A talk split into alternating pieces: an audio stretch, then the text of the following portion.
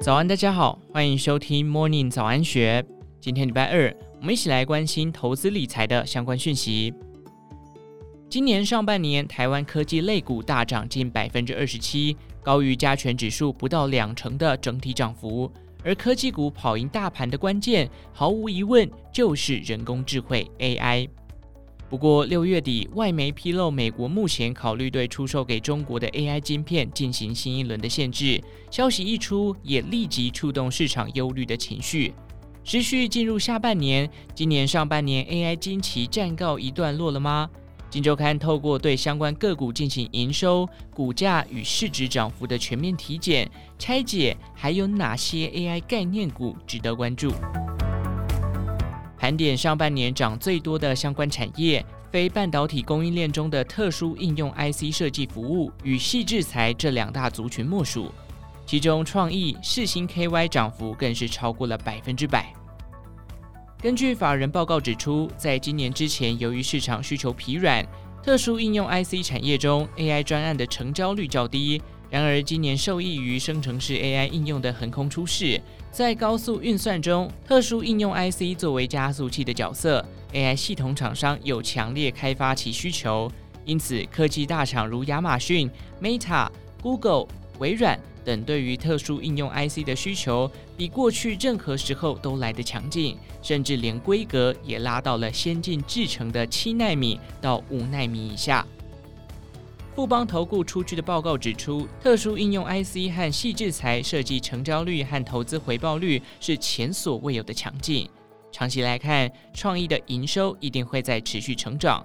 事实上，AI 的需求已直接显现在实际营收表现上。创意今年前五月的营收成长逾百分之三十三，世芯 KY 则成长逾一点四倍，营收数字对比其他半导体供应链相对有称。不过从筹码来看，短期确实已经涨高，投信开始减码，创意持股张数比起高点时减少一成，世芯 KY 更只剩下三分之二。华南投顾董事长楚祥生提醒，矽智财设计类股虽然有 AI 的题材挹注。但是回档也很快，一度回档超过百分之十。对市场讯息掌握很好的人可以尝试，但是没有时间盯盘的人还是小心为上，不要轻易进场追高。因为只要营收表现不如预期，或是有任何风吹草动的消息，都可能迅速反映在股价上。另一个市值成长的大族群，则是下游的 AI 伺服器。根据调研机构集邦科技预估。未来五年 AI 伺服器出货量年复合成长率达百分之十点八，优于一般伺服器的百分之五。正因为如此，有接 AI 伺服器订单的设计代工 ODM 制造商，包含红海、广达、伟影、伟创、技嘉等，股价都有程度不一的涨幅。其中，法人预估 AI 伺服器占营收比百分之十五的广达，上半年股价涨幅达百分之一百一十。AI 伺服器占比将近两成的伟影，今年股价则上涨百分之七十八，并且在六月的最后两天传出伟影接到中东电信商的订单利多消息，连续两天强攻涨停价。对此，已有外资出具报告，预估纬颖受惠中东电信商建置资料中心 AI 伺服器，将会带来百分之三十至百分之三十五的营收成长。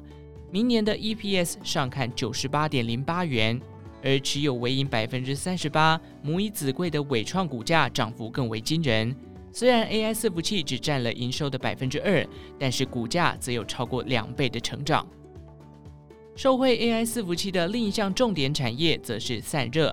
，AI 伺服器的成本可达传统伺服器成本的十五倍。AI 伺服器需要快速处理大量数据的运算，高耗电量伴随而来的散热需求则成为另一个问题。由于过去的散热解决方案是以空气通风排热的散热板与风扇为主，面对伺服器大量的散热需求，效率不高，也不符合目前近零碳排的趋势。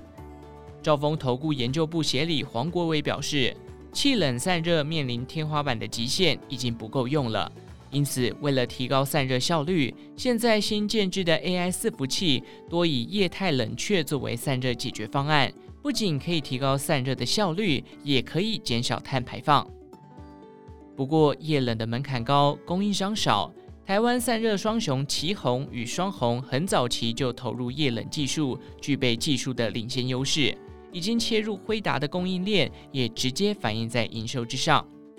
尤其是奇鋐，今年二月以来，已经连续四个月营收缴出月增年增的佳绩。在传统伺服器减少之下，奇鋐的成长动能主要就是 AI 伺服器逐步采用单价更高的产品。凯基投顾董事长朱彦明表示，面对今年以来股价涨多，不妨先让子弹飞。AI 的短线题材还是会不断的持续发酵。等到八月中旬第二季的财务数字公布之后，市场想象的空间应该会逐渐减少，股价就会开始趋向基本面的数字靠拢。楚祥生则建议不要追高价股，追高是留给可以每分每秒盯盘的人。因为股价波动大，随时都会影响投资人的心情。黄国伟也表示，个股会做梦，但是台股目前已经略微脱离合理评价的范围。目前台股净值比超过二点一倍，已经接近历史的高区间。在 AI 伺服器同样的题材下，铜箔基板相对于其他领域的公司，涨幅确实较为低调。台燿与台光电股价上半年涨幅不到五成，距离二一年的高点也还有一段差距，本益比不到二十倍，仍相对偏低。除此之外，由于 AI 趋势的势在必行，宽量国际分析师何伯杰认为，任何服务登上云端只是时间早晚的问题，云端托管服务是无可避免的刚性需求。而相关的厂商依云股、宏基资讯，虽然今年上半年股价涨幅分别是百分之八十、百分之七十四，但是仔细观察他们的股价走势，五月以来股价并没有太大的波动，相对硬体股来说，几乎可以说是冻涨。法人认为，由于软体服务有营收表现稳定、不容易衰退的特性，是今年少数营收可以维持正成长的产业。因此，当其他高基期的族群陷入盘整时，或许市场就会再将目光放到可以稳定获利、基期较低的云端服务产业。最后，楚祥生分享下半年的投资策略。他认为，就算是比较有余裕可以看盘的投资人，还是可以将两成资金放在高成长股，将大部分的资金放在股价没有那么高的低基期股。在第二季的派对狂欢之后，第三季改采稳扎稳打的策略，是在盘整期间相对安全的营运之道。以上内容出自《金周刊》一三八五期，详细内容欢迎参考资讯栏下方的文章连接。最后，祝福您有个美好的一天，我们下次再见。